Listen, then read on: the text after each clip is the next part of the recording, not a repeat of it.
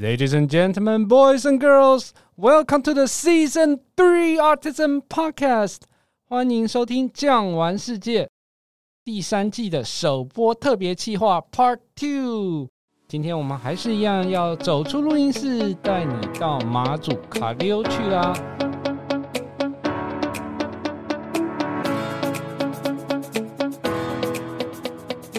嗨，首先呢，帮大家介绍一下我们今天的来宾。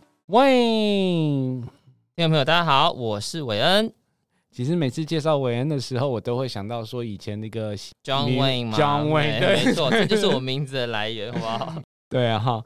不过呢，我们今天呢，还是要来帮大家介绍一下马祖。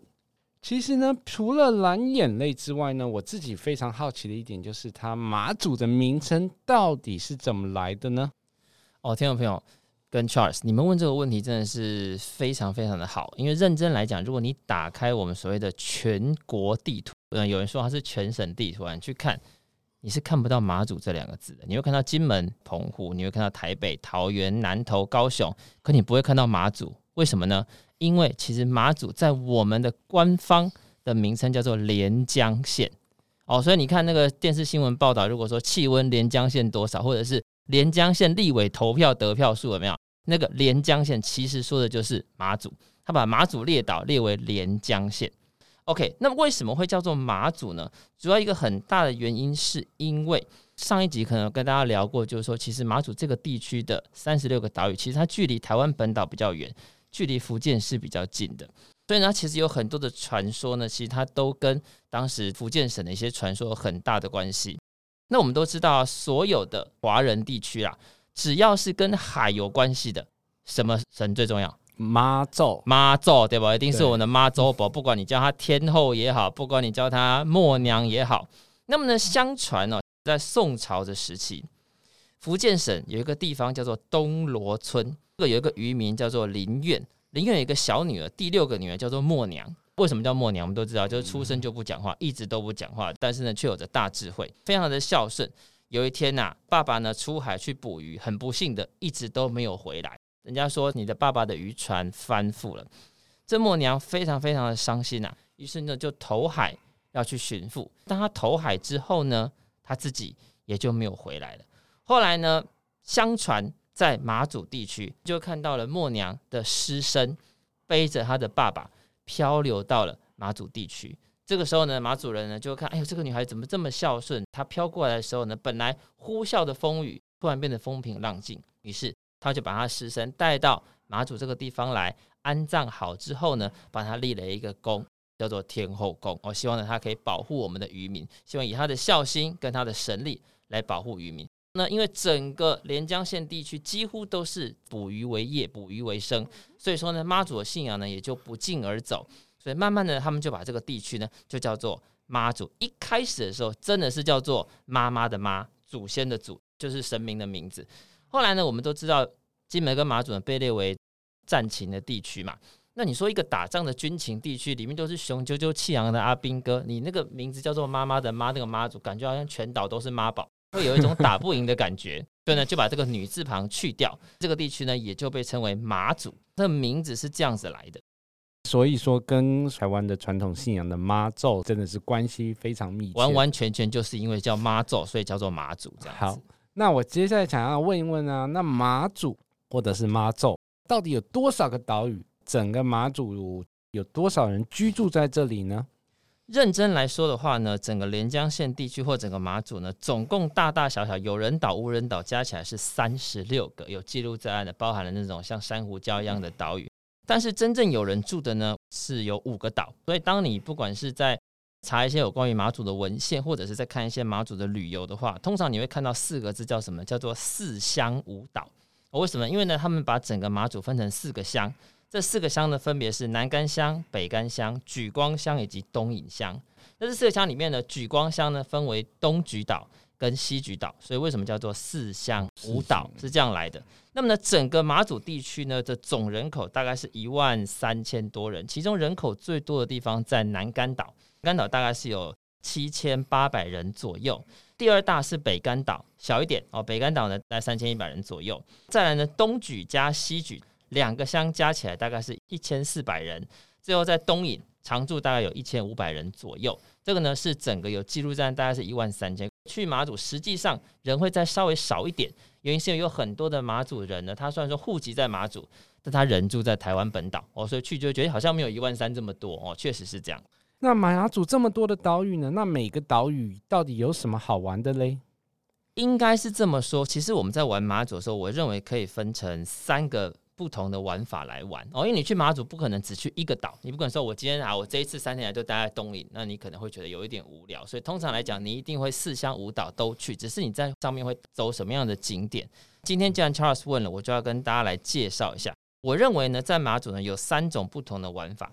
首先是什么呢？首先是景观玩法。我们知道马祖是离岛，所以有非常非常漂亮的海岸线，海天一色。美丽的沙滩、漂亮的花岗岩，这一些东西呢，构成了马祖非常非常美丽的风景。所以，如果你是走景观的话呢，不管在南竿也好、北竿，甚至是东引，都会有这么美丽的景观。第二个是文化地区，我们知道妈祖呢，一直以来都是有着捕鱼文化，以及呢，有着它的妈祖的重要信仰文化。所以呢，像妈祖在不管是捕鱼也好，一些文化精神，或者是他们可能用牡蛎壳做景观的一些特色，这一些景观区。也是妈祖的一个特色。第三就是战地文化。我们知道，在西元一九五零年的时候吧，妈祖呢就变成了一个战地。当时渔民所有的生活呢，都因为战地而被完全改变。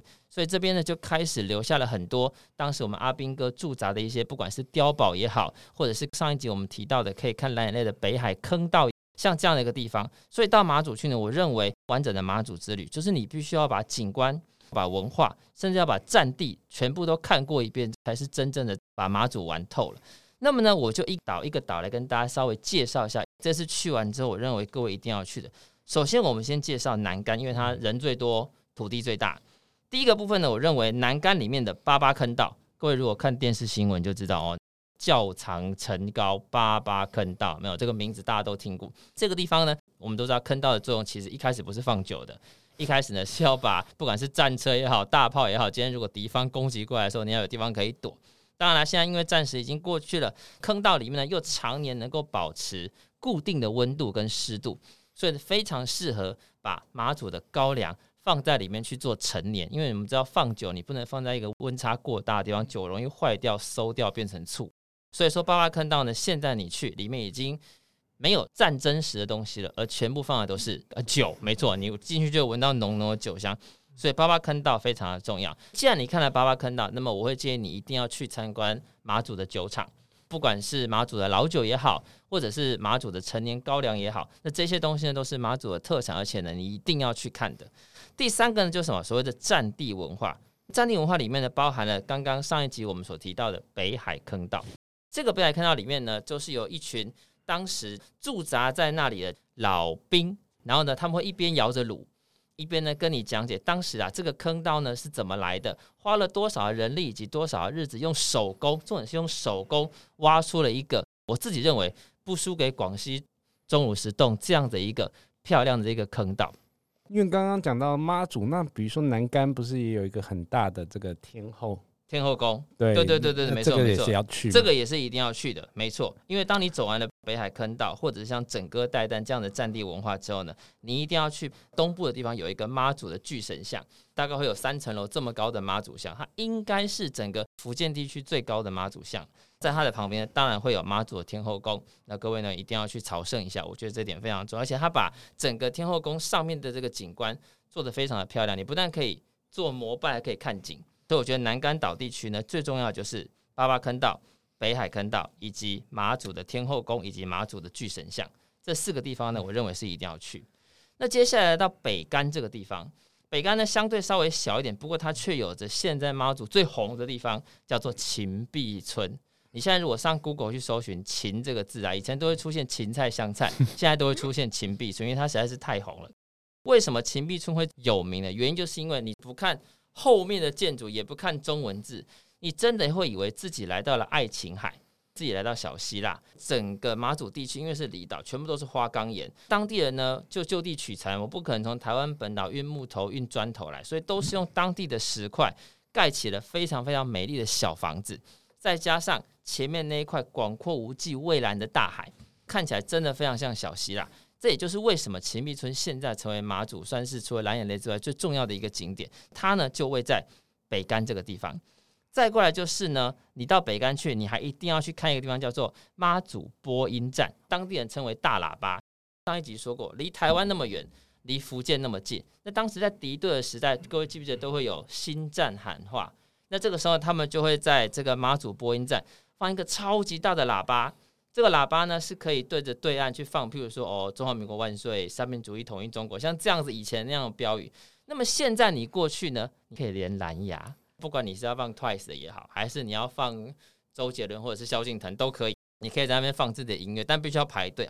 再来还有一个，我觉得在北竿一定要去，而且很特别的地方，叫做短坡山。短坡山呢，它就在北竿机场的旁边。我们都知道这个北竿机场呢，它有时候会起降飞机，在这短坡山上面呢，会有一个叫四零高炮。这个高炮呢，虽然说现在已经失去了发炮的功能，但是除了发炮功能之外，其他功能都是正常的。也就是说，你可以坐在上面，你可以转着这个炮台，然后做三百六十度的旋转，你还可以控制这个炮台的高低。所以通常来讲呢，如果比较有经验的导游或领队带你去马祖的北竿，他都会说：来，等一下带你去打飞机。为什么带你去打飞机呢？就是你坐在这个炮台上面，刚好从北竿的机场起飞的飞机，你还可以真的去瞄准它。当然打不打下来，那就不是我的事情了哦。所以说呢，这个部分我觉得是一定要去参观的北竿地区的景点。接下来呢，在讲东引之前呢，我要聊一个非常特别的地方。它在北竿大概坐船五分钟的地方，我们叫做大坵岛。它呢虽然说不属于四乡五岛的范围，因为它其实算是三十六个离岛里面其中一个岛。可是它近年非常非常红，为什么？各位到日本去都会去奈良喂梅花鹿，那么到绿岛就会找梅花鹿。但是如果你要在马祖看到最多梅花鹿，就要到大邱去。大邱是一个无人岛。上面呢，大概有将近快要一百二十只的梅花鹿，全部是放养的阶段。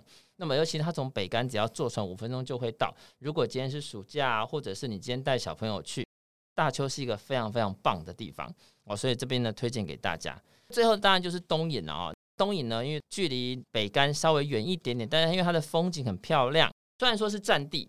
可是他们为了要让驻守的阿兵哥能够更好的去观察到对方是不是有水鬼或敌船摸上来，所以通常想以前阿兵哥站哨的地方，现在都会变成非常非常美丽的景观台。也就是说，你要看无敌海景啊，你要看一线天啊，都能够在东引这个地方看到。所以我认为呢，在整个马祖地区，刚刚跟大家介绍，不管在东引也好，北竿或南竿，甚至是大丘，都是听众朋友今天到马祖去绝对不可以错过的地方。那讲完这些必去的亮点之外呢，其实我还有一个问题，我相信听众朋友一定很好奇的，就是马祖的物价跟台湾相比，会不会是更高或者是更低呢？应该要这么说，在马祖刚刚开始开放台湾人可以过去的时候，其实马祖的物价真的是非常非常高。刚开始马祖成为战地的时候，因为你到马祖去会看到很多很多标语，其中一句叫做“自力更生”。为什么要叫人家自力更生？我不是帮你守卫着台湾本岛吗？因为他们认为呢，如果有太多的补给船过去，可能会因为战时遭受攻击，会让台湾本岛也受伤。所以他们要求马祖所有的人都必须要用自己的方式去生活，不管是养猪、养牛，甚至是种菜或者是渔业，都是自力更生。因为自力更生，所以再加上政府有补助，其实物价还好。到了开放之后，已经废除战时了，这个时候呢，马祖所有的东西都靠台湾的补给船过去，相对来讲，就像乔老师说的，它的物价真的比较高。比如说一颗白菜，我这里就没有白菜啊，所以我可能就会比除了多运费之外，还有很多很多其他的费用。所以认真来讲，在刚开始马祖开放的时候，导游都跟我们说，其实马祖人还蛮有钱的，因为你想想看，他如果一间干妈店就只有一间，所有的游客跟所有当地人都要跟他买，就算是比一般还要高两到三倍，都是可以接受。可是现在听众朋友，你去你会发现马祖的物价其实没有这么贵了，因为有一样东西进去了，叫做 Seven Eleven。我们都不知道原来 Seven Eleven 是可以平衡物价的一个利器。怎么说呢？各位你要知道，台湾的 Seven 跟马祖的 Seven 或者是便利商店，它的物价不能差太多。如果你以预饭团来算的话，二十八块的预饭团在台湾在马祖大概卖三十一块，可是你可以接受吗？可以，可以，因为差不多的东西啊，对不对？好，但是差两块而已。但是因为大企业它可能用大量的采购去压低了整个成本，所以当它运到马祖之后呢，相对来讲不会差太多。可是它也让其他那些本来卖的比较高的店家想说：糟糕了啊，他现在卖那么便宜，水卖的便宜，饭团卖的便宜，那我要卖再贵，是不是就没有人来买了？于是呢，他就这样子慢慢的就平了整个物价。你不要看哦，Seven Eleven 跟全家便利商店在马祖这个地区营业额可是全台湾数一数二的哦，所以物价当然是稍微比较高一点，毕竟人家离岛生活不容易，但是呢，也没有高到像我们以前的观念这么样的。所以我们真的要感谢 Seven，还有感谢全家。欸、对对对，没有错，制造了一个相对平稳的物价在马祖地区哈。刚刚讲到御饭团呢，我肚子又饿了。那马祖有没有什么我们必须要去尝试的特色料理呢？哦，有哎。首先要知道，就是马祖靠海的一个地方，其实有非常多的海鲜，包含了我们在台湾很难吃到的野生黄鱼。这个东西呢，在马祖人就平常的东西，很像我们的肉鱼那样的感觉。那再过来就是它会有牡蛎。它会有很多的花蛤。如果你今天到了马祖去，一定要吃的特产，第一个呢就是马祖的老酒，这个是可以喝的。当然了，因为马祖呢本身当时呢除了酿高粱之外，高粱酒是用高粱酿的，但是老酒并不是用高粱酿的，老酒是用糯米来酿。当他们酿完酒之后呢，这个老酒就是拿来妇女生产之后坐月子，帮她做老酒蒸蛋，甚至呢他们不管是蒸黄鱼也好，做菜也好，都会习惯加一匙黄酒。来暖暖自己的身子，这第一个。那你酿完酒之后会出现什么东西？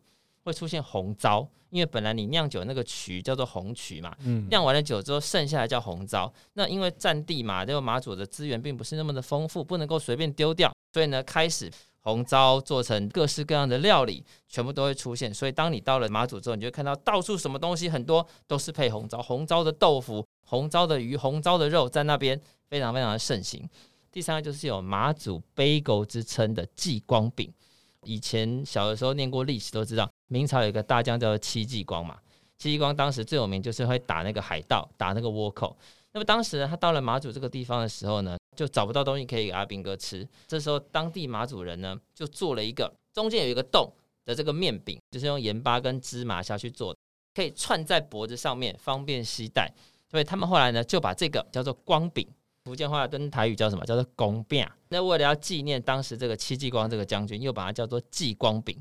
那么因为它中间有一个可以穿绳子的洞，又圆圆的，所以现在的马祖人做新吃法。以前的都是炸完了之后就直接吃，现在会把它切开，里面可能夹火腿、夹生菜，做成像汉堡一样。